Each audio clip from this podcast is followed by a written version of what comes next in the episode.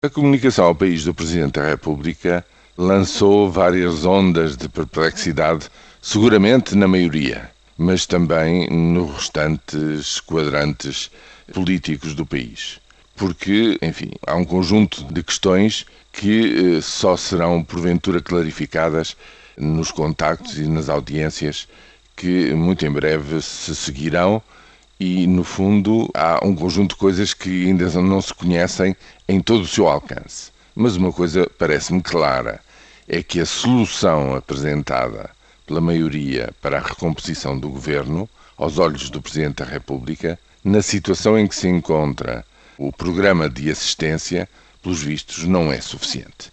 O Presidente da República considera insuficiente para aquilo que é necessário fazer. Ele tem uma calendarização muito clara. É preciso fazer um conjunto de coisas até ao fim do programa de assistência, até fim de maio de 2014, e, pelos vistos, a solução que lhe foi proposta não é do seu agrado ou considera insuficiente.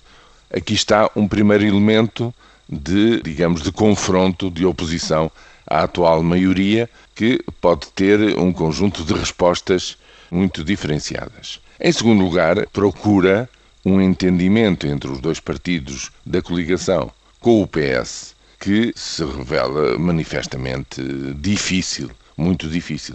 Em terceiro lugar, fala na, na criação de um mediador, de uma figura acima de qualquer suspeita, para conduzir, para tentar chegar a este compromisso de salvação nacional, por este período de quase um ano, de nove, dez meses, para depois abrirem-se caminho a eleições. Eu vejo tudo isto como uma grande dificuldade e, do ponto de vista económico, essa dificuldade vai traduzir-se em incerteza, sem dúvida nenhuma, nos mercados.